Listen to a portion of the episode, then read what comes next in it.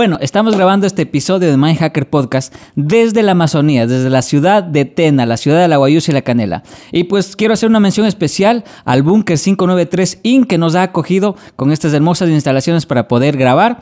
También quiero agradecer a los chicos de Morete Lab un trabajo increíble para que toda esta magia suceda y a Great English por hacer posible este episodio. Un gusto, My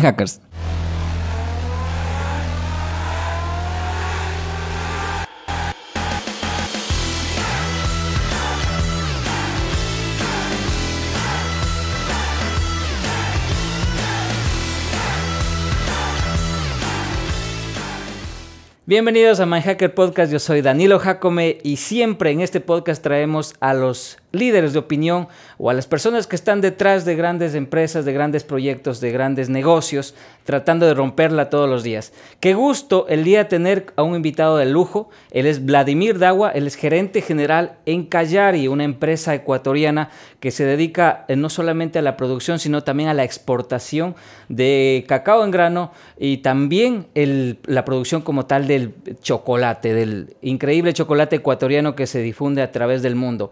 Eh, con Vladimir vamos a hablar justamente de empresas, de la economía popular y solidaria, como se denomina en Ecuador, de cómo llegar a tener o a manejar una empresa exportadora de, un producto tan importante para el Ecuador como es el cacao.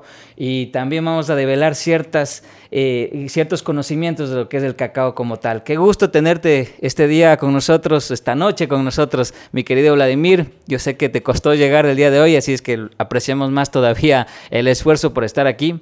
Gusto tenerte aquí. Buenas noches. Buenas noches, estimado Danilo. Gracias por la invitación. Para mí siempre es un placer poder difundir el trabajo que desarrollamos en las organizaciones de la economía popular y solidaria y pues aquí en la provincia de Napo con Callari.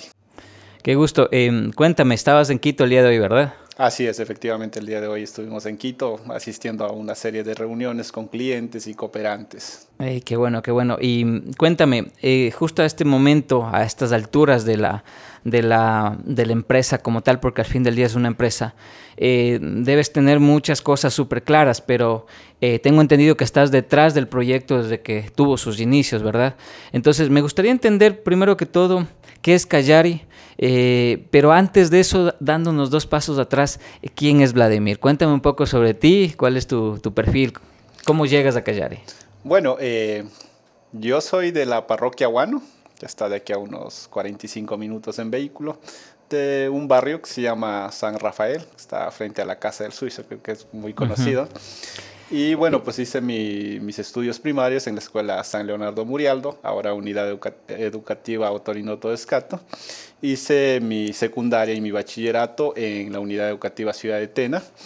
Hice un pregrado en Administración Turística en la Universidad Nacional de Loja y ahora estoy culminando un posgrado en Relaciones Internacionales con mención en Comercio Exterior y Negocios Internacionales en, la, en el Instituto de Altos Estudios Nacionales.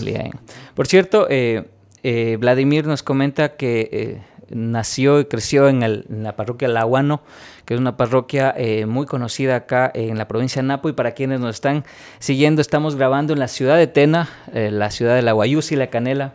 Eh, qué gusto eh, entender eso, esa dinámica justamente, ¿no? De que eh, muchas veces es complicado cuando, cuando la educación pues es súper, súper básica, se puede decir, sobre todo en, en la Amazonía. tratar de escalar se vuelve más complicado todavía. Tratar de no solo escalar, sino de llegar a tener un nivel educativo que te permita conocer muchas más cosas. ¿Cómo fue ese camino para ti?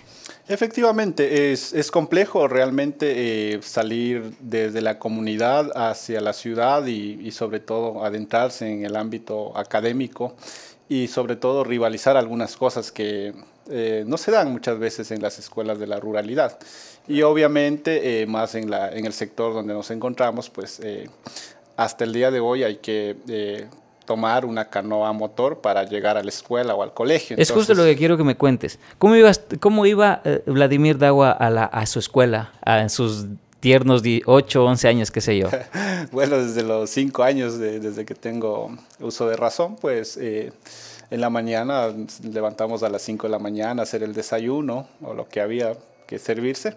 Y posteriormente íbamos a la orilla del río a esperar una canoa motor. Eh, cuando había el servicio de, de la tambería que ofrecía la prefectura de Napo en ese entonces y cuando no eh, había la atención o, no, no, había el presupuesto, entonces teníamos que tomar canoa a remo para llegar hasta... Remando para llegar a la escuela. Sí, entonces nos demorábamos ¿Qué, ¿Qué, tiempo hacías esto? De... Eh, en, la, en la ida, porque es de bajada, y nos tomaba como unos 10 a 15 minutos, pero al retorno se nos hacía como dos horas y media, tres horas. ¿Y, ¿Y, alguna anécdota ahí, algún momento? Uf, anécdotas, te puedo comentar muchas, pero... Lo que hacíamos es siempre, eh, siempre con, con, todos los eh, compañeros, amigos, familiares que bajábamos, al retorno siempre aprovechábamos de, la, de las maravillas del río, ¿no? Del río Napo. Entonces nos quedábamos ahí hasta altas horas de la tarde. Entonces eh, retornamos a, casa y obviamente ahí, ahí, recibíamos nuestra, nuestro llamado de atención por parte de nuestros padres por llegar tarde. Sí, qué, qué, qué bueno. Pero gran experiencia, ¿no? Porque para quienes no lo conocen, eh, es un espectáculo realmente ver eh, el atardecer en el río Napo, eh, que es un río bastante caudaloso, por cierto. Pues realmente una experiencia que, que, está a la altura de cualquier otra de cualquier otro destino a nivel mundial y, y tú lo tenías todos los días quizás no estabas quizás no estabas en ese momento tan consciente de lo, de lo, del regalo que era ese, ese paisaje para, para ti no sí quizás eh, no estuve consciente de, de, de, lo maravilloso que de los atractivos naturales que tiene la provincia de Napo de manera especial. Eh, sin embargo, también había la, la, otra parte, ¿no? que es complejo por el tema, por ejemplo, cuando llovía, cuando crecía el río, cuando no había el servicio de tambería, se volvía bastante complejo. Entonces, sí, por una parte tenía sus, claro, claro. también. Vivir en la ruralidad y más de la Amazonía se vuelve cuesta arriba. No hay servicios básicos tan sencillamente. No sé si tú, ¿cómo es, recuerdas haber tenido luz eléctrica en ese momento? Hasta al sector donde yo vivía llegó al año 2010 el servicio de energía eléctrica. O sea, antes del 2010 no tenías electricidad.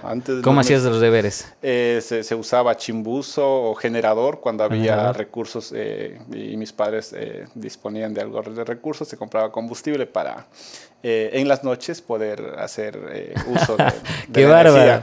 Sí, sí, hacer deberes con, con, luz artificial básicamente, pero sin luz eléctrica, ¿no? Claro. Vaya y, y cómo, cómo eh, y luego de, de, esa experiencia, eh, me dices que estudiaste la secundaria. El, sí. Eh, ¿En dónde fue eso? Eso fue en la Unidad Educativa Ciudad de Tena, aquí en, en el Tena. Ya en Tena. ya en la ciudad, en la ciudad el Cantón Tena. En el Cantón Tena. Y claro, mis padres cubrían el gasto del arriendo de, del cuarto y, todos los costos que implicaba el hecho de, de, convivir acá en el TEN.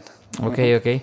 y, y, a partir de eso, mira, y quiero ser muy cauto con lo que voy a decir, pero, pero creo que es un tema que hay que abordar.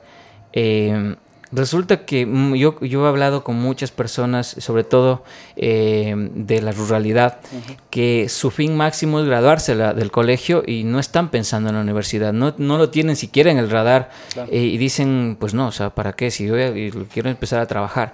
Y es mucho más común, como digo, en la ruralidad que quizá en, las grandes ciudades. Em, ¿Tú tenías claro esto, quiero estudiar la universidad o, o era algo que no se te venía todavía? Sí, realmente el, el, ¿cómo se llama? El consejo de los padres es muy importante en la fase de, no sé, en el nivel primario. Y, y recuerdo siempre a mi padre, eh, que en su infancia fue huérfano de, de, padre, entonces desde temprana edad tuvo que ir a trabajar a las diferentes empresas y obviamente recalcaba la importancia de la educación y, y el hecho de prepararse. Entonces siempre tenía muy claro de que sus hijos eh, tenían que llegar tenían a que estudiar en la universidad aunque, aunque sea endeudándose. Así es. Mira qué importante eso de, de, entender la educación como un motor del desarrollo personal y profesional. Eh, entonces, eh, finalmente tomas la universidad. ¿Qué estudias en la universidad? En la universidad estudio administración turística y claro, eh, por el tema, por el mismo hecho de que Aguano es una parroquia sumamente turística, y obviamente hay que aprovechar esos espacios y, y potenciar el tema turístico. Entonces, eh, por eso es que decidí tomar esa carrera. Ah, mira, o sea, tú tomas una carrera que te permite regresar a Aguano y hacer algo por Aguano, entonces, básicamente, ¿no? Sí, sí, ese era eh, el, inicio mi objetivo, eh, pero en el camino se dieron algunas cosas y...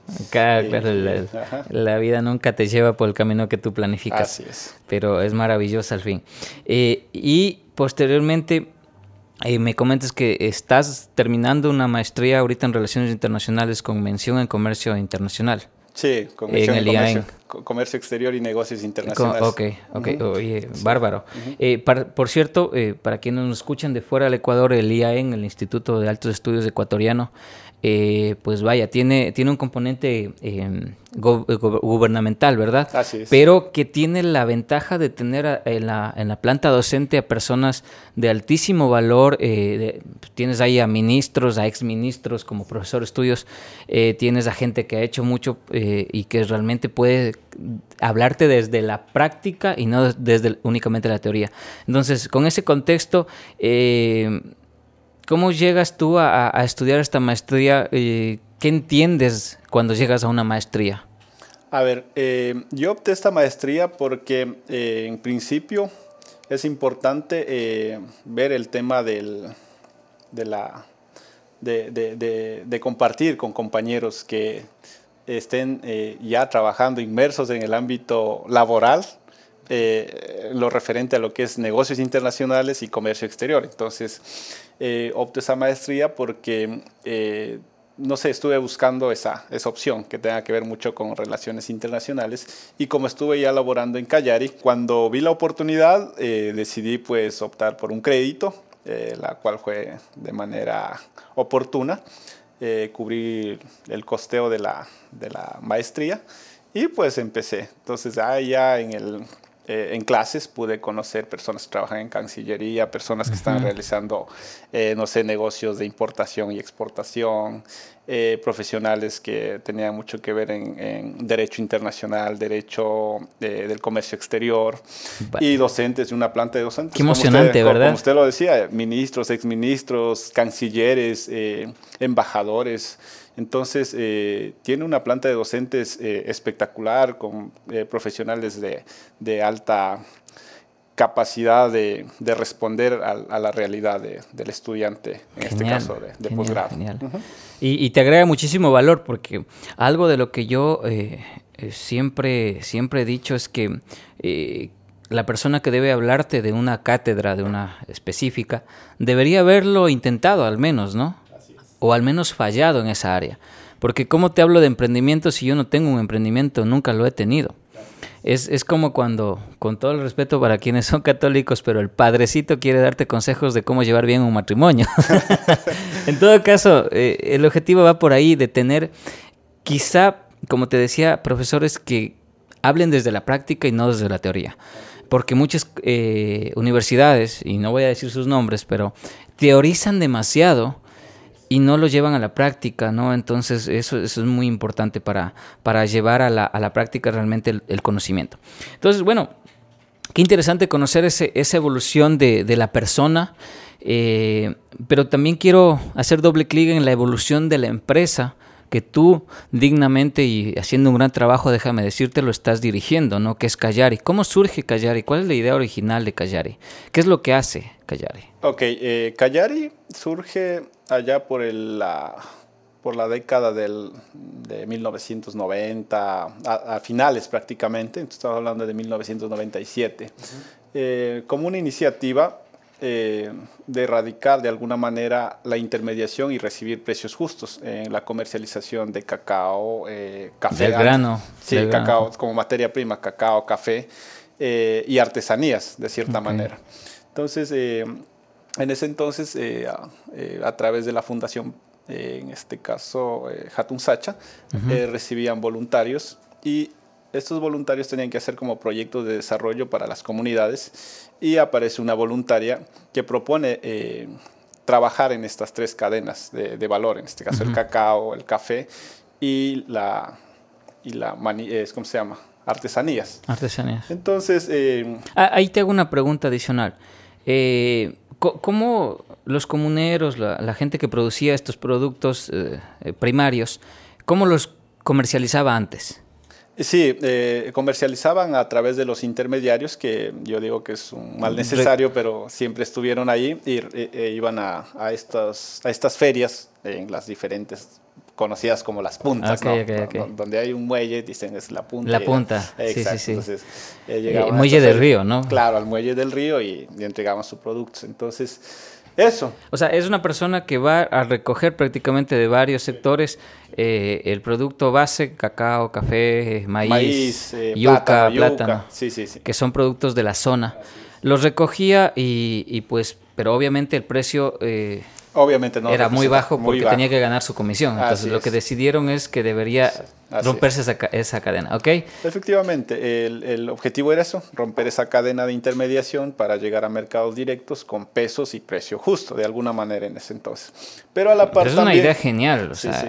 Pero a la parte también había una presión eh, de las comunidades hacia las reservas que tenía eh, la Fundación Hatun Sacha. Las comunidades indígenas. Sí, sí, de las comunidades quichuas, bueno, de- de- del cual también soy parte. Sí, sí, sí, Eh, sí. Había una fuerte presión por el tema de la caza, la tala de los árboles, eh, la deforestación de- en sí. Entonces eh, se plantea un proyecto desde la Fundación Hatun Sacha en trabajar en estas tres cadenas y al finalizar el proyecto debía estar una organización muy diferente a las organizaciones sociales, a las federaciones, una organización productora dedicada a la comercialización de estos productos que ya antes mencioné. Entonces, es así como se consolida. Entonces, se obtiene un financiamiento del Fondo Ecuatoriano Canadiense en ese entonces, FECT, hasta el día de hoy es FECT, pero ahora, ahora lo, lo conocen como Fondo Ecuatoriano para el Desarrollo. Ah, ok, ok. Pero que tiene fondos canadienses. Ajá, que, que en su momento Eh. ¿Eran era, eh, fondos reembolsables o no No reembolsables? reembolsables, fondos no reembolsables que vinieron a través de esta cooperación y es así como en el año 2003, el 10 de diciembre del 2003, eh, obtienen la personería jurídica los dirigentes de ese entonces eh, como una asociación productora, quizás la primera en la región la amazónica. primera en la región amazónica, claro. Así es. Y, y la primera también que surge desde los productores, ¿no? Así es. Con el objetivo de mejorar eh, eh, tanto el proceso productivo como también sus vidas al- alrededor de Así eso. es, efectivamente. Eh, qué bueno, qué bueno. Eh, y se forma desde inicios como una, una empresa, o mejor dicho, como una organización de la economía popular y solidaria, ¿no? Eh, en sus principios estaba registrado ante el MISIP, eh, Ah, ahora MIPRO. MIPRO, Eh, claro. Sí, entonces hubieron grandes cambios cuando vino la constitución. Eh, el MIPRO, Sí. por cierto, dando contexto, es del Ministerio de Productividad, ¿no es cierto? Así es, Ministerio de Ajá. Industria, Productividad y Competitividad. Ah, Así Cambian es. constantemente. Sí, depende del Sí, gobierno de turno. Pero básicamente el trabajo que hace es justamente pues apoyar a los productores y a la industria para generar recursos y a través de eso pues generar valor en sus productos. Ok, entonces y posteriormente Sí, entonces, al finalizar el proyecto, evalúan estas tres cadenas y, y usted recordará y los productores recordarán que a inicios de este milenio el precio del café lamentablemente se desplomó y muchos productores tuvieron que dejar eh, las plantaciones de café. Claro, Entonces, eh, esa cadena como que no se logró consolidar y optaron por trabajar en las cadenas del, del cacao y las artesanías. y ¿no? artesanías. Ujú. Artesanías que por cierto son hechas con, Con- a, con a mano de las a mujeres. mano de las mujeres quichuas Ah. y aparte de, de eso pues traen semillas eh, de, De la, la de la chacra. Amazonía, de la chacra. Eh, eh, cuéntanos rapidito qué es la chacra. Bueno, eh, Hazle cuenta que, que el- este contenido en audio lo consume mucho gente de fuera del Ecuador. Entonces, quizá eh, algunos términos, eh, pues es importante darles contexto. ¿no? ¿Qué, es- qué es la chacra? Bueno, la chacra es un sistema de producción ancestral de nuestros quichuas de la Amazonía eh, que tiene una combinación de, biodiversidad. No solo está el, cultivo, sino están eh, plantas medicinales, eh, árboles forestales, frutales, y que de alguna manera es el espacio donde convive la familia. Entonces es un sistema de cultivo sostenible, amigable con el medio ambiente y que de alguna manera también genera fuentes de ingreso para las comunidades. Genial. Eh, básicamente, pues, una descripción magistral que nos acaba de dar eh, Vladimir. Eh, justamente es eso, ¿no? Tratar de que el productor no solamente eh, logre una comunión con el medio ambiente, pero también que tenga eh, un recurso que le permita sos- sostenerse económicamente a él y, su- y a su familia, ¿no? Así es. Pero sin dañar el medio ambiente. Eso es la chacra. Qué gusto. Entonces, eh, deciden por el cacao.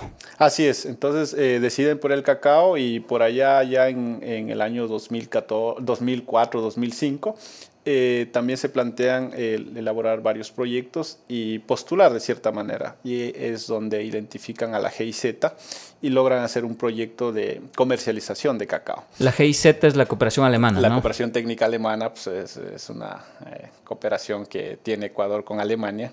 Y en ese entonces pues, estaban trabajando en el eslabón de- del, del cacao, de, de- de la producción del cacao y decidieron... pues, de Pero ¿qué tienes que, eh, qué, eh, mejor dicho, qué requisitos debes cumplir para que la GIZ diga "Yo- es un proyecto que quiero yo financiar y apoyar Eh, tienen que ser proyectos sostenibles.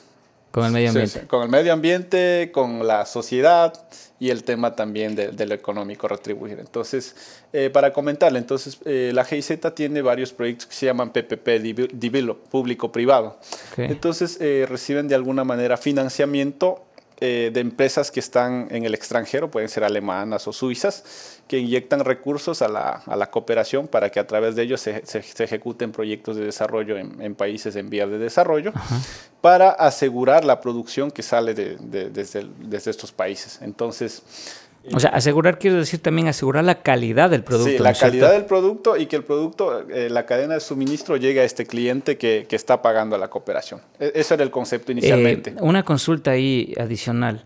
Esto vendría siendo prácticamente eh, hacer una- un análisis de denominación de origen para obtener un gran producto que se pueda ser exportado, ¿verdad? Sí, efectivamente, lo que, lo que el cliente quiere es asegurar la calidad y el volumen del producto a través de este proyecto de cooperación. Entonces dan asistencia técnica, brindan, no sé, soporte en, en varios procesos que lleva el Hicieron cacao. el círculo con Con este atraerte, atraerte clientes. Exactamente, es, es el mismo cliente. Por eso se llama público-privado estos proyectos. Entonces, eh, la empresa suiza se apuntó a este, a este proyecto y fueron los primeros que llegaron acá a visitar. Usted recordará en el, en el año 2005 con las vías que estaban en pésimas condiciones. Que no han dejado de han bueno, no han de dejado de estar, ¿no?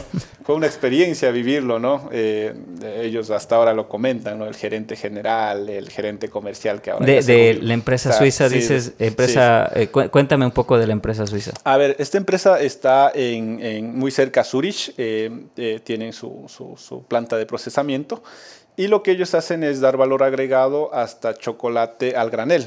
Y Ok, trabajan ok. con tiendas que se dedican a hacer pralinas, trufas, bombones. Y ese es el, el nicho de mercado que Suiza tiene en este momento. Suiza consume ese, ese tipo Suiza de es uno de los mejores chocolates del mundo, ¿no? Así es. Eh, vaya, y, y es así que llegan ellos y Sí. te visitan la primera vez en Tena. Sí, llegan y visitan eh, a Atena a conocer el centro de acopio. En, en ese entonces Callari tenía rentado un- una oficina, bodega, centro de acopio por el sector del terminal terrestre. Que no cumplía las ahora. características de Claro, oficina. obviamente. Y, eh, y, y el centro de acopio no estaba centralizado. Entonces estaban comprando cacao que el productor de alguna manera hacía el proceso del beneficiado, fermentación, secado, Ajá. y venían a vender el producto hasta, el- hasta la ciudad del Tena. Y el producto nunca fue homogéneo. Entonces la recomendación de esta empresa es, bueno, señores, ustedes tienen una organización, centralicen el centro de acopio en, en un solo sector, compren el producto fresco, eh, hagan el proceso de beneficiado. Lo que consiste el beneficiado es la fermentación, el secado, la clasificación y la homogenización del producto. Entonces, eh, fue una experiencia el hecho de que Callari en el 2005 esté exportando su primer contenedor de cacao. 2005.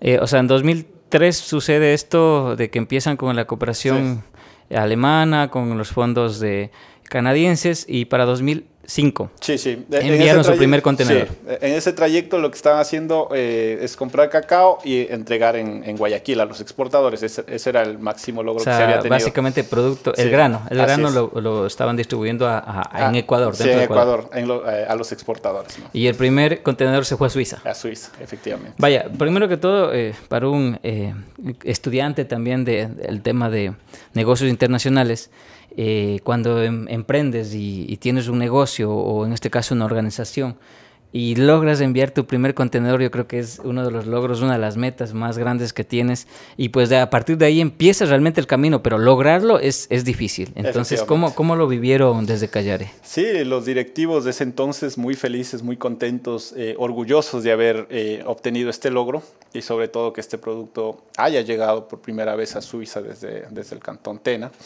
Eh, a raíz de eso, pues también... se- productores quichuas, productores agrícolas. quichuas de, la, de, de acá de la Amazonía, de- del Napo, del Tena. pero también había esta observación de parte del cliente. Eh, tenemos, es, es, un, es un muy buen cacao, pero sabe que tiene que mejorar en estos aspectos porque quizás tiene un perfil de acidez muy, muy elevado o está muy amargo o el producto no es, no es homogéneo. Entonces hubo esa recomendación para mejorarlo, ¿no? Claro, pero, eh, pero es obvio, ¿no? Entonces si, si voy a a traer este producto desde la Amazonía ecuatoriana debe tener ciertas características que me permitan a mí eh, tener un gran producto, ¿no es cierto?, allá en, en, Suiza. Así es. y es parte justamente del proceso de, de exportar un producto. Eh, ¿Cuándo llegas tú, eh, o mejor dicho, estás siguiendo el, el proceso eh, de, como, como productor primero? Sí eh, eras un productor más de, de, todos los demás. ¿Cómo, inicia ese proceso de, de vinculación de, Vladimir con, con, la empresa? Con, Callari. bueno, eh, yo me involucro con Callari eh, desde mi adolescencia porque mis, mi mamá es socia de, Callari. entonces, es. entonces es parte de los socios fundadores y era partícipe de, estos talleres que desarrollaban para hacer el tema de las artesanías, mejorar la, la parte productiva del cacao. Eh, escuchaba mucho de Callari y bueno, ya por el año 2007 estuve aquí en el Tena y por invitación de unos amigos eh, fui a conocer el, centro de acopio de Callari, que ya, estaba centralizado en ese entonces, eh, que está en Huertos Familiares 2, ¿no? Entonces ahí era un centro de acopio muy pequeño y ayudaba en el tema de seguridad, de, de brindar seguridad, porque en el perímetro no había nada en ese entonces y también eh, apoyar en procesos de, de post cosecha, ¿no? A clasificar, a ensaquillar. Pero quizás ni siquiera tenías un sueldo ese tiempo, ¿no? Eh, sí, se era reconocido de alguna manera un valor Pero un valor simbólico más bien. Claro, exacto, un valor simbólico que de alguna manera ayudaba a sustentar algunos gastos que uno tenía acá. Entonces fue tu primer acercamiento con la empresa. Así es, así es. Y, y luego, ¿cómo se da la transición a ser el gerente de, de la, a ver, pasaron organización? Los, pasaron los años, eh, yo trabajaba en época alta en el proceso de, de post cosecha. Eh, en época alta iba a colaborar porque me pedían y, y, mis amigos hasta el día de hoy, el ingeniero Carlos, que es el presidente de esta organización, eh, me llamaba, decía, ven, ven, a colaborar y yo participaba. Y también, eh, así, bueno, como, como una organización está obligada a rendir cuenta a sus socios, eh, realizamos asambleas, ¿no? Entonces, en esas asambleas colaboraba siempre, me gustaba ser partícipe, a redactar actas, a estar muy presente, ¿no? Y activo. Y ya por el año 2014, eh, aparece un, eh, el cambio, este, esta transición de, del MIPRO a la superintendencia fue un cambio de economía popular y solidaria. Exactamente, desde el MIPRO a, la superintendencia fue un cambio. Aquí, aquí creo que hay que hacer una aclaración y es que en Ecuador en el año 2013 se promulga una ley que es la Ley de Economía Popular y Solidaria, que básicamente habla de economía social que se conoce más eh, a nivel mundial. y se promulga esta ley y crea una superintendencia específica para controlar a las organizaciones de la economía popular y solidaria.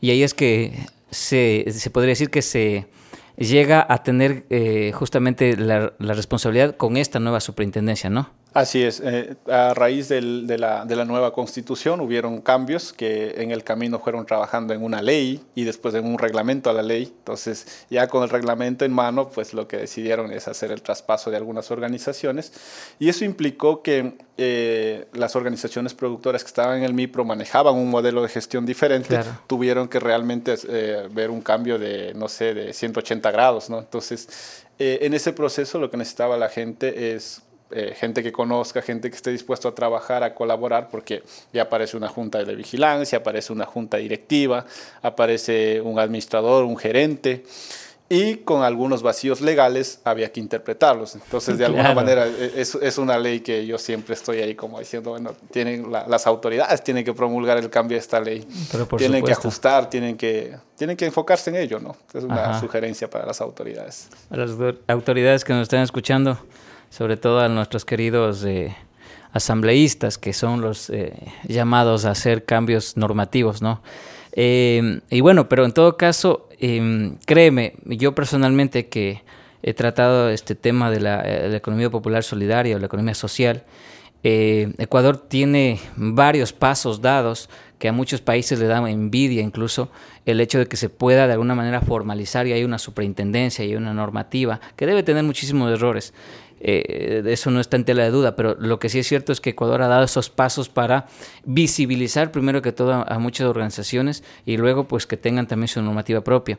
Entonces, eh, cuando surge esto, eh, resulta que requieren una estructura también, ¿no? Entonces, consejo de administración, de vigilancia, necesitan un representante legal. un, gerente. Entonces, es todo un, fue todo un proceso, ¿no? Y el desconocimiento y con ese vacío, porque por un, por un lado está el segmento de, de, las cooperativas que tienen... El sistema financiero. Claro, el sistema financiero, las cooperativas de vivienda, las cooperativas de producción. Estas tenían ya su reglamento y de alguna manera algunos parámetros, pero el del sector asociativo con cuatro artículos en la ley y cuatro artículos en el reglamento de la ley no puedes hacer nada más que interpretar a tu manera.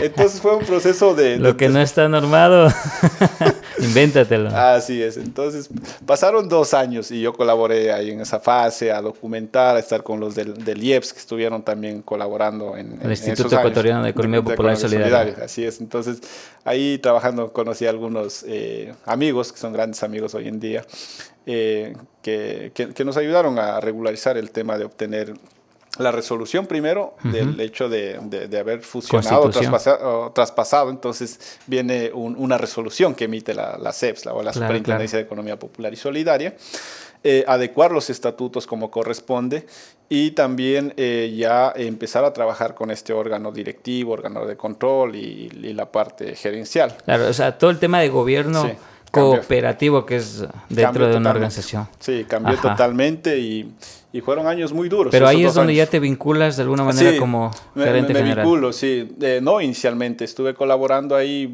eh, de, voluntario, por así decirlo. Y en el año 2016, para el año de 2016, eh, me, me asignan como representante legal. Y claro, había un gran reto. Entonces, eh, la organización no había tenido claro en esos tres años que, que tomaron. Eh, prácticamente el gerente o la gerente de ese entonces no tenía claro cuáles eran sus funciones. Por supuesto. Eh, la junta directiva, la junta de vigilancia, o sea, no, no había una interactuación entre, entre estos organismos. No, no estaban coordinando trabajo. Exactamente. Porque aparte, y, y quiero hacer ahí doble clic, porque, a ver, administrar una empresa porque al fin del día es una empresa, yo siempre insisto con esto. Eh, por más que sea de la economía popular y solidaria, por más que digamos que no tenga fines de lucro, eh, el tema es que al fin del día tienes que ser rentable y eso es una empresa. Así es. Entonces, eh, claro, administrar, venir del, trabajo asociativo, del trabajo colaborativo, de quizá incluso de la chacra, muchas personas, a entender que tienes que tener una estructura de gobierno interno y que aparte se debe tomar decisiones estratégicas y todo eso. ¿Cómo, cómo lo viviste tú? Sí, realmente ahí eh, agradezco el apoyo porque quizás eh, en las universidades no nos enseñan a hacer planes estratégicos, planes operativos, que los términos de referencia y un sinnúmero de, de cosas que uno ya aprende en el ámbito laboral. Entonces, eh, eh, aparecieron algunos organismos de cooperación, como el FEC mismo nuevamente, en esa fase ya de transición, que le tomó, o sea, eh, le costó a la organización. Perdió recursos, perdió clientes, porque en ese, en ese desfase eh, no, no, estaba claro. No estabas a la altura para poder vender. Exactamente. Entonces se tomaron decisiones como erróneas. Y para mí era un reto el asumir en el 2016 una organización que había generado de alguna manera pérdidas y, y asumir eh, con un personal que estaba desmotivado, eh, una nueva junta directiva, una nueva junta de vigilancia. Sin embargo, se pudo elaborar un, plan eh, operativo, yo, yo, digo, de manera como, como contingente, ¿no? y, y a través de eso, pues también contemplaba hacer un plan estratégico en ese plazo mismo. Entonces hicimos un plan estratégico y el plan operativo que era de mediados de 2016 hasta diciembre. Eh, organizamos muy bien, hablamos con los clientes, eh, se logró estabilizar a la organización y empezamos en el 2017 a trabajar muy fuertemente, agresivamente en la parte productiva, en la parte de, de la calidad y también retomaría con los clientes. Clientes, retomar clientes perdidos por el perdidos, tema. sí, perdidos prácticamente, algunos que no se retiraron, eh, estuvieron ahí a la espera de que la organización se estabilice y ventajosamente con la confianza que tenían con el personal que había trabajado anteriormente hasta el año 2000, hasta antes de la transición, eh, regresó el presidente y obviamente hicimos un gran equipo. Para genial, genial. Eh, bueno, me dirás tú, pero el tema de, esto, de la asociatividad, eh, el tema de las organizaciones de la economía popular y solidaria, al fin del día, cómo funciona con, con democracia y lamentablemente la democracia es imperfecta puede traer consigo también ciertas barreras, ciertas limitantes para una empresa de, este, de esta categoría, ¿no? Que quiere llegar a, mercados internacionales con altísima calidad. Pero, ¿cómo afecta eh, este tema que te digo, el asociativo, el, tema de la democracia, cuando no hay un buen gobierno interno? ¿Cómo lo mejoras? Yo pienso que la democracia hasta cierto punto es muy bueno, eh, pero cuando hay intereses personales, eh, ahí se distorsiona totalmente en una asociación. Entonces, cuando hay intereses personales que vienen ya con su agenda, es lo que afecta a las organizaciones de la economía popular y solidaria. Pero si hay personas, socios comprometidos que quieren ser parte de, un directorio, pues creo que se ayuda más bien. Un beneficio mutuo, ¿no? Así es, fortalece, entiende el horizonte que, que, busca en este caso el gerente con su equipo de trabajo en la parte administrativa y en la parte, en la parte operativa. Pero ¿cómo lidias tú el día a día de, eh, hombre, mientras más personas con una idea y con una, de, eh, con un, se puede decir, con una eh, partecita de la verdad, eh, todo el mundo tiene una partecita de la verdad, o sea, tú tampoco tienes la, la verdad absoluta. Pero ¿cómo lidias en el día a día con, tienes juntas de vigilancia, juntas de administración, tienes la Junta General de Socios también, de, debes tener también al presidente y cosas así. Eh, ¿cómo lidias para poder demostrar tu visión y que esa visión sea la aceptada y, el camino estratégico que toma la organización? Eh, acabas de tocar un punto muy importante. ¿Y cómo lidio? Eh, le cuento una experiencia. En el año 2018 vienen unos funcionarios de la Superintendencia de Economía Popular y Solidaria a mi oficina y, me entrega una notificación. Funcionarios que, por cierto, nunca estuvieron en una asociación, ¿no? exacto, llegan y me, y me entregan una notificación eh, para realizar una preauditoría. Eh, hay que entender que el Ecuador hoy en día tendrá, no sé, más de 15 mil organizaciones. En ese entonces tenían eh, mapeados como 13 mil organizaciones asociativas. Entonces, no sé. De las 13.000 dijeron callar. Sí, vamos a hacer una. Vladimir me cae mal, abran ese expediente. Entonces, vienen y claro, la auditoría de tres años y me tuvieron, o, nos tuvieron sentados a los involucrados directamente. ¿Qué año fue eso? En el año 2018. Okay. pasamos sentados casi seis meses de, revisando la información de los tres años. Entonces, eh, de alguna manera yo, yo estoy agradecido con esta auditoría porque eh, pasé toda la auditoría sentado con ellos y entendiendo lo que ellos decían y también haciéndole entender la realidad de las asociaciones.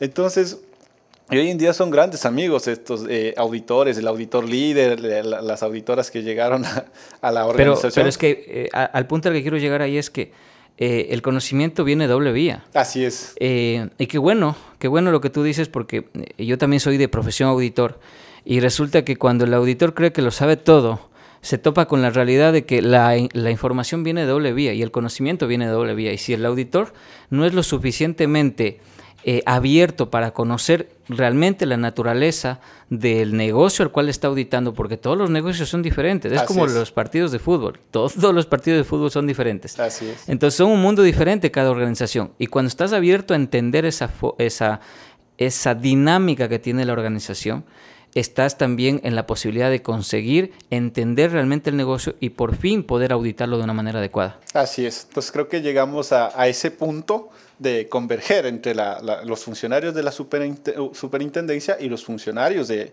de Callari. Comprendo. Eh, entonces, eh, ahí viene la parte de la, de la corresponsabilidad de los socios, eh, de los directivos porque ahí les hacen entender, porque tuve una serie de reuniones con los socios, con los directivos, y el hecho del desconocimiento de la norma no te exime de responsabilidad. Entonces, había que entender claro, interpretar bien la norma para decir esto es. Entonces, yo tengo claro, el panorama en, la, en la capacidad y en, y, en, lo que está redactado. Entonces, le digo, señores, si es que ustedes toman este camino, señores, eso está aquí. Exacto. Y, y, es muy, y es muy interesante lo que tú comentas porque eh, en mi trajinar de laboral he conocido varias asociaciones de la economía popular y solidaria también que desconocen la norma y que no tienen el conocimiento mínimo de entender que muchas veces esas acciones que están tomando pueden tener repercusiones no solo civiles, administrativas, de una multa, de, de, una situación parecida, sino incluso penales. y, y, resulta que van por la vida tranquilos sin saber que están cometiendo un grave error y, y qué bueno que pueda existir también esta, esta um, lectura adecuada de cómo es realmente tomar el camino adecuado para no infringir la norma, seguir siendo sostenibles pero no infringiendo normas. Así es. Entonces, eh, yo siempre estoy eh, concientizando a los productores, a los directivos, señores.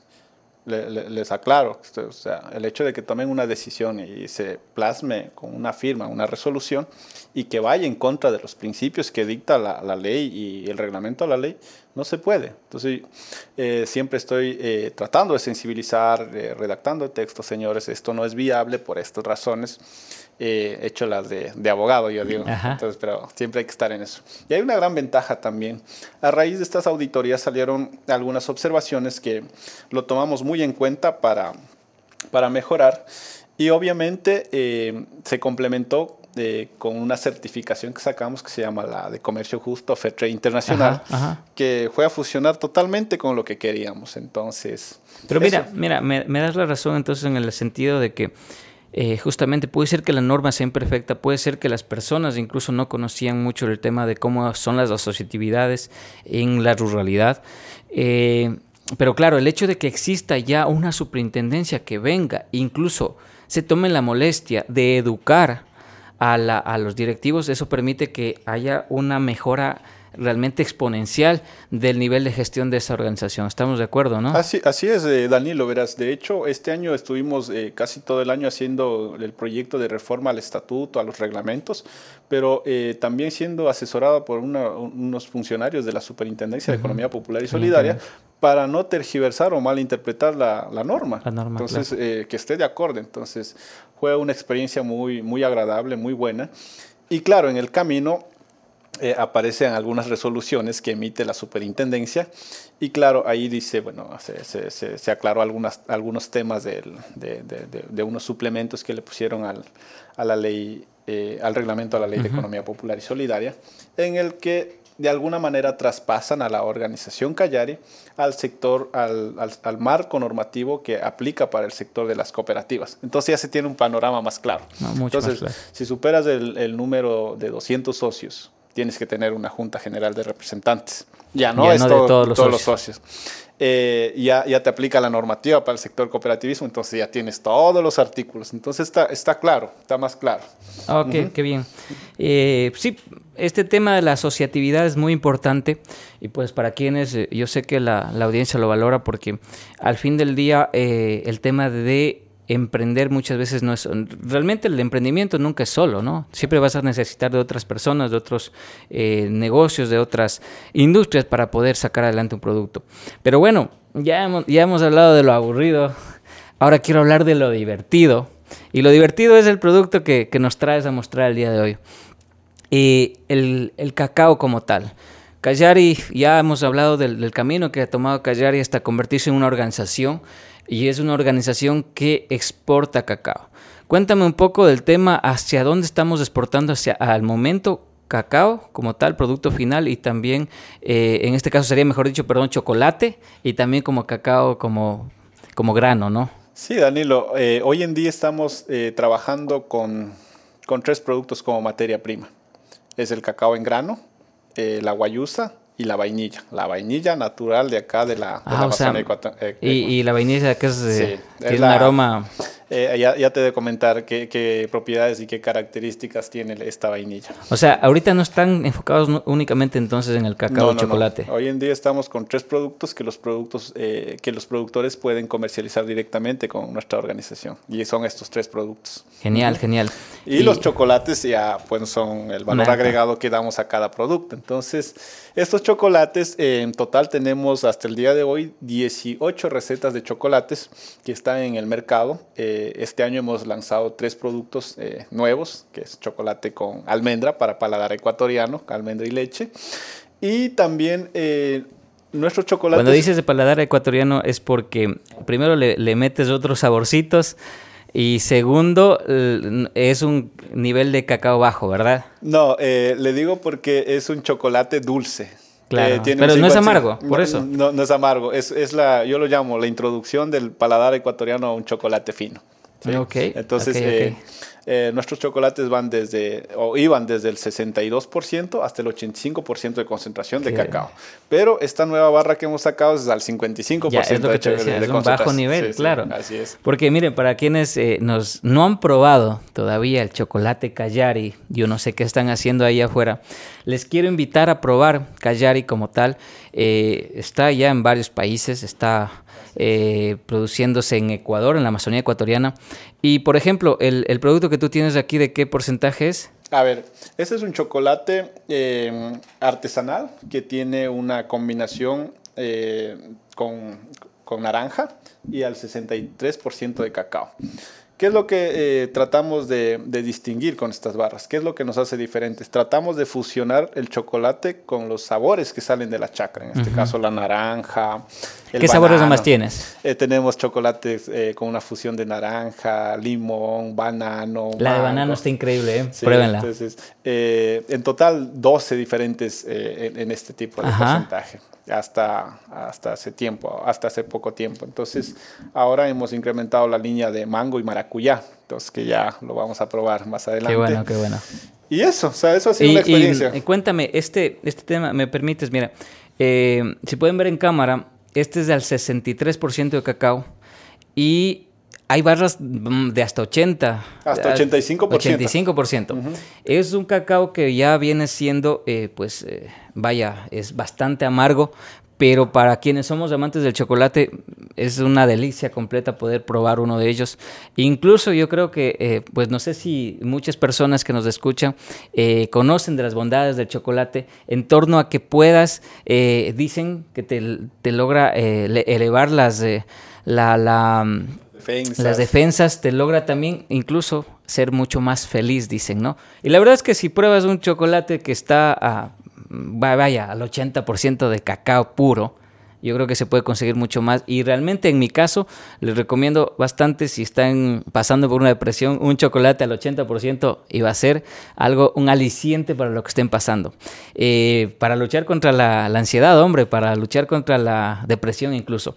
Y bueno, Callari, eh, como tú me comentabas esto, tienes hasta el 85%, ¿no es cierto? Así es. Y mezclan el sabor eh, fuerte del cacao con ciertas frutas, como el caso de la naranja, como el caso del, del banano. ¿Qué otras, qué otras eh, sabores extraños tienes? Porque resulta que la, gente, sabes que cuando yo voy fuera del país siempre me llevo un, un, unos chocolatitos Callari. Y, y, la gente les parece increíble las combinaciones que hay luego con el, con el incluso hay con, con, ají. Cuéntanos un poco al respecto. Así es, eh, tenemos chocolates con una combinación de ají con canela, chocolate con nips y sal. Eh, entonces son, son sabores como uno se pone a pensar y dice, qué, qué extraño, o sea, raro, no, no, lo probaría o, no, o quizás no me guste. Pero cuando lo prueban, realmente el toque de la sal les deja como... ¡Wow! ¿Qué wow, es esto? O sea, ¿qué es esto? O sea, lo quiero llevar. Dice. Entonces sí, los tenemos ahí, eh, como les decía, con vainilla. Un nuevo sabor eh, desbloqueado sí, en, la, sí, sí. en la mente. Con ¿no? sacha inchi, por ejemplo. Con, uh -huh. con, ¿Qué, con, ¿Qué, es el sacha inchi? ¿Nos puedes contar? Eh, bueno, el sacha inchi es el, el, más conocido a nivel mundial como el eh, maní del Inca, o bueno, aquí lo decimos sacha inchi, que es maní de monte. Ajá. Y pues eh, tiene, es, es, es, un, es, una trepadora eh, que se cultiva de alguna manera eh, en las chacras y esto pues produce unos manís o unos tipo almendra. Tipo almendra, sí. Y tiene propiedades como el omega, tiene el omega 3, 6, creo que hasta, hasta el 9. Entonces, con una combinación de chocolates, pues queda espectacular. yo, yo, la he probado, yo la he probado como es tostadas. Ajá. Y, y, y, es una delicia realmente. Qué pena que no muchas personas que están fuera de, del país quizá no la, no la conozcan, pero pueden comprar Kayari, que lo vendes con... Eh, ¿Cuál es ese? ¿Cuál es ese que me decías? ¿Cómo, cómo lo llamas? El, el, nosotros lo llamamos el, el, Sacha Inchi, chocolate Sacha Inchi al 63%. Al 63%, ¿verdad? Y, y, cuéntame, con todos este, estos avances que tienes, porque también tienes una línea premium, ¿no? Que lo tenemos justo por detrás. Sí, así es. Eh, con todos estos avances en, generar un producto de altísima calidad, eh, ¿en qué países estás ya exportando al momento y, cuáles son tus fuertes como Callari, quiero decir? Bueno, al momento estamos exportando a Australia, estamos exportando a Alemania, eh, Francia e Inglaterra en la parte de Europa y República Checa, se me pasaba, y estamos en Estados Unidos. En Estados Unidos también. Eh, cuéntame, ¿cuál es el, el producto más eh, más eh, atractivo para estos mercados? A ver, el producto para Norteamérica, el producto que más se vende es la línea gourmet. Eh, hay, una, hay un nicho de mercado que prefiere productos orgánicos, productos puros y con un porcentaje elevado de cacao. Entonces, estos callaris tienen el 70, 75 y el 85% para, para producción gourmet, o sea, para restaurantes y... no, es, este es para consumo directo, ¿no? Consumo directo, Todas las barras de chocolate que nosotros eh, hoy en día estamos ofertando en el mercado son chocolates para consumo directo, ni siquiera son chocolates a, la taza, como la conocemos. Bárbaro. Mira, mira qué interesante esto porque, como te decía, eh, en las oportunidades en las que he podido sacar pecho diciendo que vengo de Ecuador y que hay un chocolate increíble que traigo en mis manos para brindarles, eh, lo que más les llama la atención justo es, eso, ¿no? Que tengan unos sabores tan extraños con sal, con, con frutas. Y lo segundo que les llama muchísimo la atención es que estaban muy acostumbrados a consumir chocolates procesados que vienen no con cacao, sino con pasta de o manteca de cacao. Sí, Ilústranos al respecto. A ver, el, chocolate, como es conocido con las marcas más comerciales, bueno, son elaborados a partir de, cáscara o mazorca de cacao en algunos casos, eh, que me han comentado, no lo he visto. Madre mía. Eh, entonces, y, igual con un cacao de, bajísima calidad, un cacao estándar lo conocemos, el que comúnmente vemos que, está secándose en la vía, eh, que no tiene un cuidado. Entonces, de alguna manera, la materia prima es de baja calidad. Y, y, la manteca o, los sucedáneos que ponen estos productos hacen que el costo de producción sea, realmente bajo. Entonces, eh, estos chocolates, por ejemplo, no tienen ni siquiera lecitina de soya, tienen manteca de cacao pura que eh, se extrae de la, del mismo grano. Y eso le hace especial porque hay que entender que esta manteca a los 27, 28 grados y empieza a derretirse. Entonces el cuerpo nosotros lo tenemos a 36 grados y mucha gente dice el chocolate me va a engordar. Pero esto no lo va a engordar porque a los 28 grados ya se está disolviendo totalmente la manteca. Entonces, eh, así que si está preocupado por subir de peso, no se preocupe que este producto no le va a subir de peso, más bien la manteca es saludable, claro, la manteca claro. de cacao. Eh, de hecho, de hecho y, y, les invito a nuestra audiencia a averiguar los beneficios del cacao. Y, al ser una manteca vegetal y más si consumes eh, estos productos que son orgánicos, que no tienen, como tú dices, la lecitina de soya, que es un producto que puede efectivamente afectar la salud, eh, realmente al ser un producto orgánico está dando más bien beneficios para que si estás pasando por problemas de sobrepeso puedas eh, realmente transicionar a que tu cuerpo asimile mejor los, los nutrientes y, y puedas tener un mejor metabolismo, de hecho. Entonces, claro, el tema, el tema es Ahorita ya la empresa es una empresa internacionalizada, ¿no es cierto? Así es. Es una, eh, es una empresa que está en varios mercados a nivel internacional y, me dices que lo que más se consume son justamente eh, el chocolate, pero altísimos, eh, por encima del 60% de, de, de, de, cómo es de cacao. Eh, ¿Qué otros productos me decías que están ahorita eh, exportando?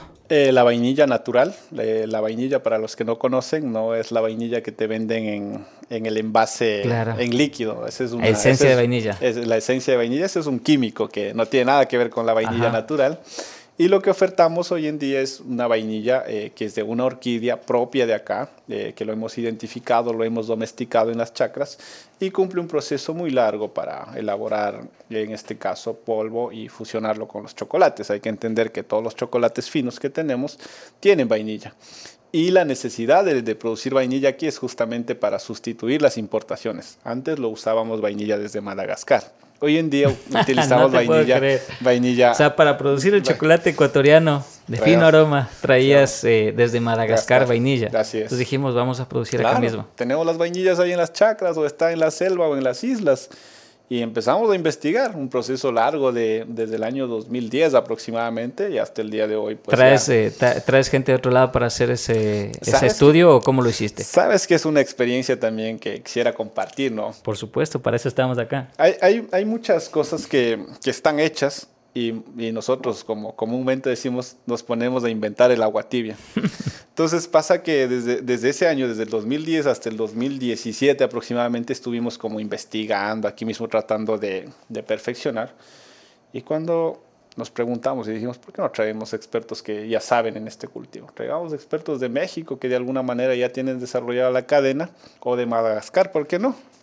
Entonces nos pusimos en contacto y trajimos un experto y nos resolvió todas las falencias que teníamos en, en cuestión de una semana. Ah, mira. Oye, qué, qué, qué buen eh, hack este tema de acá. Eh, resulta que ese problema que acabas tú de, de, comentarlo, eh, no es un problema solo que tuvo Callari, es un problema que tienen las empresas, pero a nivel global. Así es. Entonces, entendiendo todo este andamiaje de conocimientos, de técnicas, de metodología, de procedimientos que debes tener en la mente para poder eh, llegar a, mayor, eh, a la mayor cantidad de mm, compradores posible, a la mayor cantidad de países posibles, em, obviamente implica una responsabilidad bastante importante en torno a lo que estás haciendo con, con Callari. Eh, y eso me lleva a la pregunta de, al fin del día, todo este tema de, de, de la técnica detrás de la práctica como tal, em, ¿cuáles son las cosas que tú más rescatas de tu tiempo ahí desde el 2016 hasta el momento? ¿Qué actividades crees que, o qué, qué experiencias tú eh, crees que debías haberlas conocido a tus, a tus inicios y que las has adquirido recientemente? Bueno, yo, yo creo mucho en el aprender haciendo y sobre todo en el intercambio de experiencias. Pienso que un intercambio de experiencias es muy importante y esas son las experiencias que eh, personalmente los he adquirido en mis salidas, tanto a nivel nacional o a nivel internacional, y adoptarlos a la medida que la organización en este momento está o en, el, eh, eh, o en la situación en, en, la que se encontraba en los años que, que han pasado. Entonces, pienso que es una de las mejores experiencias que podemos hacer y el tema de aprovechar los conocimientos que ya están desarrollados. Claro, no, no inventarse el agua tibia. No, inventarse el agua tibia. Eso es, eso es clave porque... Herramientas, conocimientos, expertos, ¿no es cierto? Están ahí. Porque acá podemos diferenciarnos en el sistema de producción, una historia detrás de cada producto, y eso es lo que ya tenemos. Entonces, complementar con el, con el conocimiento que ya se ha desarrollado y tienen experiencia varios países en, en, en aquellos productos. Por supuesto. Entonces, eh, estamos aquí hablando de, con Vladimir Dawa sobre el trabajo de Callari, que es un trabajo de comercio justo, que es un trabajo sostenible con el medio ambiente, que es un trabajo que aparte ha llevado la marca Callari, que es una marca emblema ecuatoriana, eh, a muchos países del mundo y ha hecho probar a paladares extranjeros lo que es la producción local agrícola. Eh, es un gran aporte realmente el que está haciendo y pues por eso justamente queríamos adentrarnos un poco en el tema. Y, y lo que me lleva justamente a que quiero que a este, a este eh, episodio le agreguemos un poco de valor contándole eh, todo lo que implica conocer y catar un buen chocolate. Entonces, por poner un ejemplo, partamos del hecho de, del tema de los porcentajes. ¿Qué implica eso? Que es eh, cacao al 60, cacao al 70%. Bueno, un chocolate como ingrediente básico debe tener azúcar, manteca y cacao Entonces, eh, ese es el, el, ingrediente básico para que sea un chocolate de alguna manera, eh, para los que les guste probar el chocolate eh, dulce, semi amargo o amargo. Entonces, eso es como ingrediente básico. Y las combinaciones que se complementan para darle sabor es eh, todos los sabores que ya le había mencionado anteriormente. Eh, para hacer un buen chocolate se requiere el compromiso y el cumplimiento de todos, viniendo desde el productor. El productor tiene que seleccionar las mejores semillas, no tiene que mezclar con cacao de mala calidad que se le conoce como monilla o cacao tierno. ¿Y cuál es la variedad que se produce eh, en las chacras napenses? En las chacras napenses se produce cacao eh, nacional fino de aroma, cacao ecuatoriano, que son propios de, de es, la zona. Es, es, la, es, el nombre completo, ¿no? Cacao fino de aroma. No, así es, cacao nacional fino de aroma. ¿qué, ¿qué, otras variedades existen en Ecuador, por ejemplo? En el Ecuador existen eh, variedades como trinitarios, eh, está el super árbol, eh, la colección Castro, Castro Naranjal 51. que en sus siglas, ¿cómo se denomina? CCN 51, el, este último. Es bastante conocida esa variedad, sí, ¿no? Sí, de hecho el Ecuador creo que produce más del 50% de este cacao eh, y es el que se comercializa a nivel Ajá. mundial. Correcto. Y, y, claro, el cacao fino de aroma viene eh, prácticamente de la Amazonía, más que todo, ¿no es cierto? Así es, el origen es amazónico, el origen, eh, debemos estar orgullosos que el origen sea ecuatoriano. Por supuesto. Eh, bueno, historiadores ya han determinado que en Palanda, pues, se ha encontrado vestigios. ¿En Palanda Cocha? En Palanda, no, en Palanda Zamora. Entonces, en Palanda Zamora, Zamora ok. provincia de Zamora, donde han encontrado vestigios de cacao desde hace más de 5.000 años, entonces... sí, sí, sí. Había visto yo la noticia y resulta que eso cambia por completo la historia del chocolate. Porque la historia del chocolate dice que tiene sus orígenes eh, en México, con las culturas cuando lo mezclaban con, con el chile y, y pues eh, había ya una bebida de chile con chocolate, eh, mejor dicho, con cacao.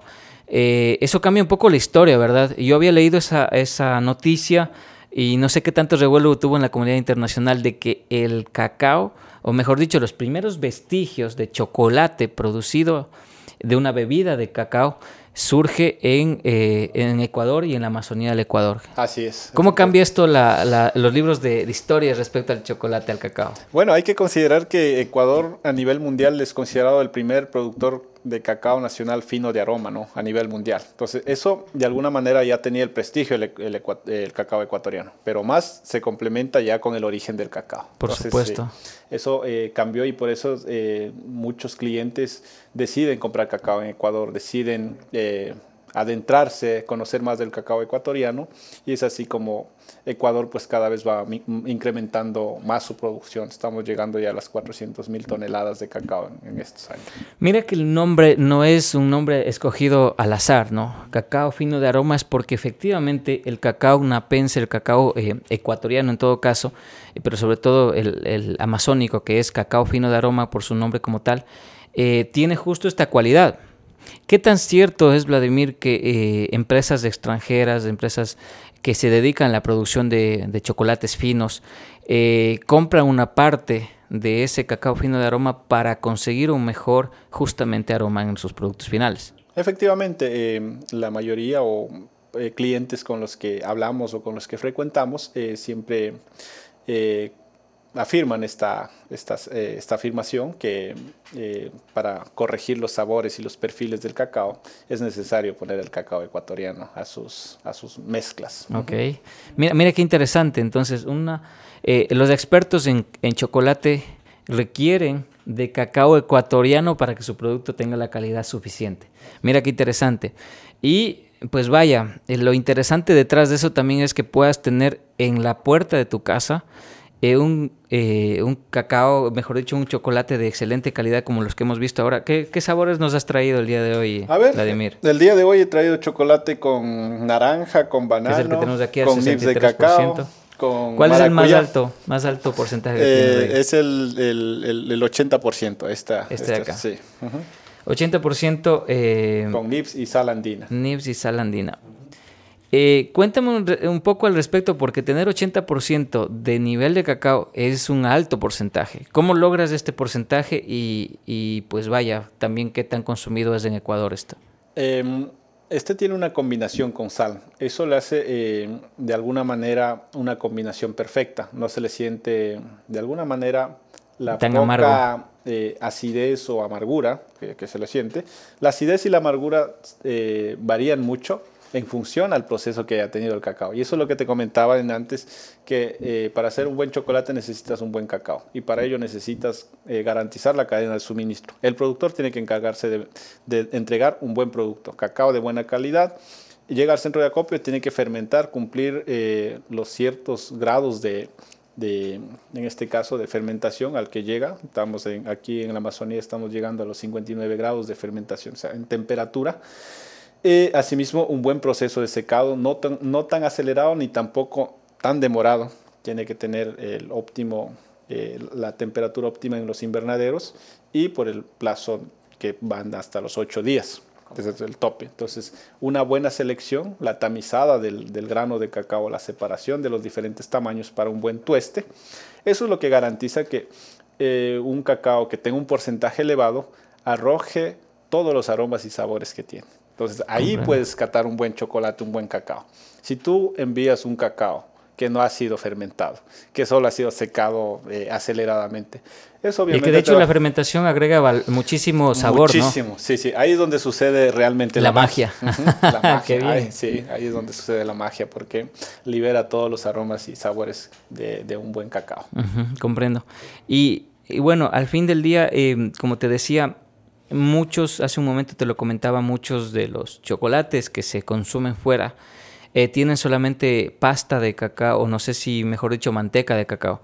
Eh, ¿Cuál es la diferencia entre consumir uno de esos productos y consumir este chocolate de 80%?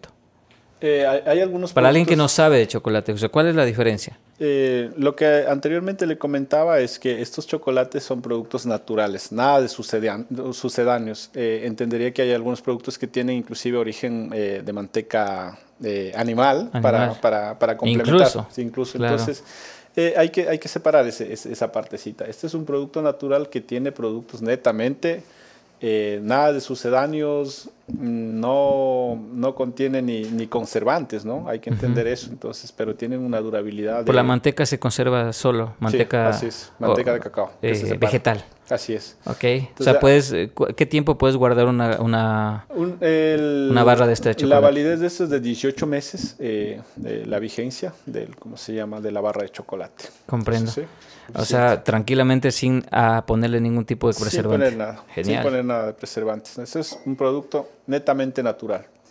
Genial, genial, Vladimir. Vaya, eh, realmente el trabajo que están haciendo a través de Callar y sobre todo, no solamente por la internacionalización de la empresa, sino sobre todo eh, desde mi punto de vista, es el trabajo que están haciendo con los, eh, con los comuneros, con los, eh, los productores quichuas, que les están dando dignidad, que les están dando precio justo y que permite que ellos también saquen de la pobreza. Quizá a muchos de ellos les ayudará también callar con su responsabilidad social, como lo comentabas hace un momento.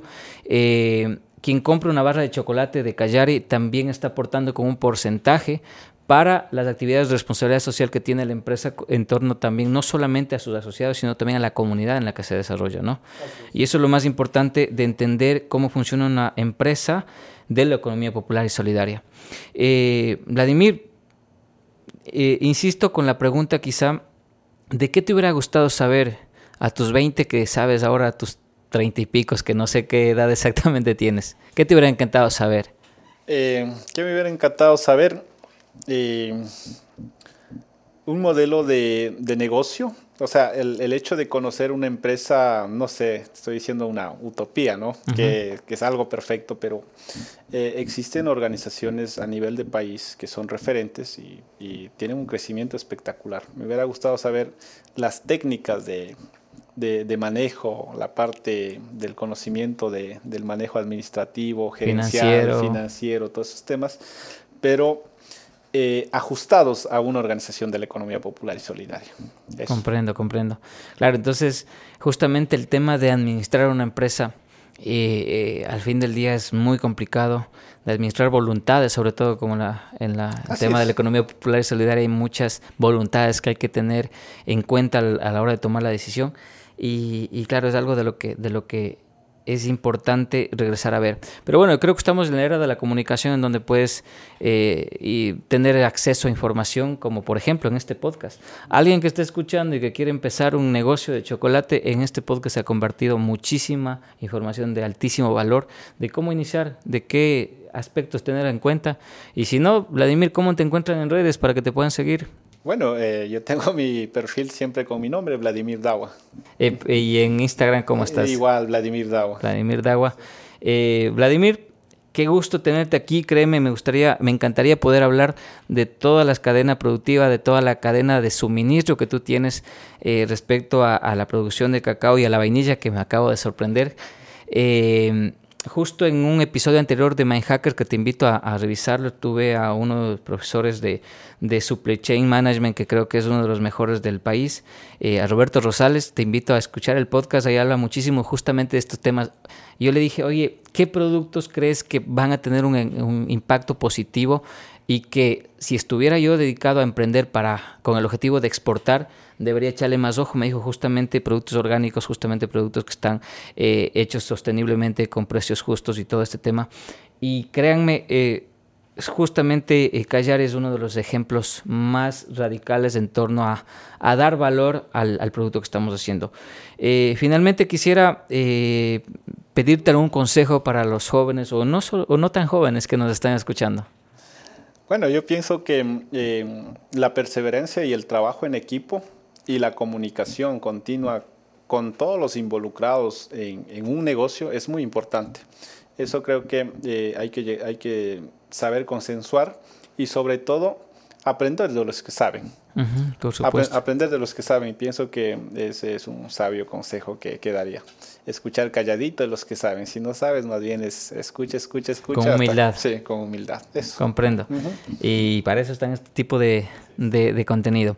Esto ha sido My Hacker Podcast. Eh, ha sido un gusto tener a Vladimir. Nos ha agregado muchísimo valor, hemos aprendido muchísimo de lo que es una empresa socialmente responsable, una empresa de la economía popular y solidaria. Es una organización que él va dirigiendo de una manera bastante acertada desde mi humilde criterio. Y vamos a tratar de seguir conversando, Vladimir. Esperemos tenerte en un nuevo episodio para eh, ver cuáles son los pasos siguientes de, de Callari, que entiendo van a ser muy, muy interesantes. Les dejamos con esa premisa que nos va a dar Vladimir cuando siga creciendo su negocio, que se vienen proyectos interesantes, ¿verdad? Así es, Danilo. Muchísimas gracias por la invitación y siempre... Eh, eh, disponible ¿no? para eh, este tipo de entrevistas y sobre todo eh, compartir experiencias también, ¿no? desde su punto de vista, aquí hablando, pues he aprendido también mucho. Perfecto. Vamos a degustar nuestras barras de chocolate. Por el momento me despido. Esto ha sido My Hacker Podcast. nos encuentran en todas las redes, estamos en todas las plataformas para escuchar. Nos, nos pueden escuchar en Apple Podcast, en Spotify, también estamos en YouTube en formato video, en Facebook, en Instagram, en todas las redes que se les pueda ocurrir. Síganos y denos más consejos de cuáles son las personas que quieren escuchar en ese podcast. Hasta pronto.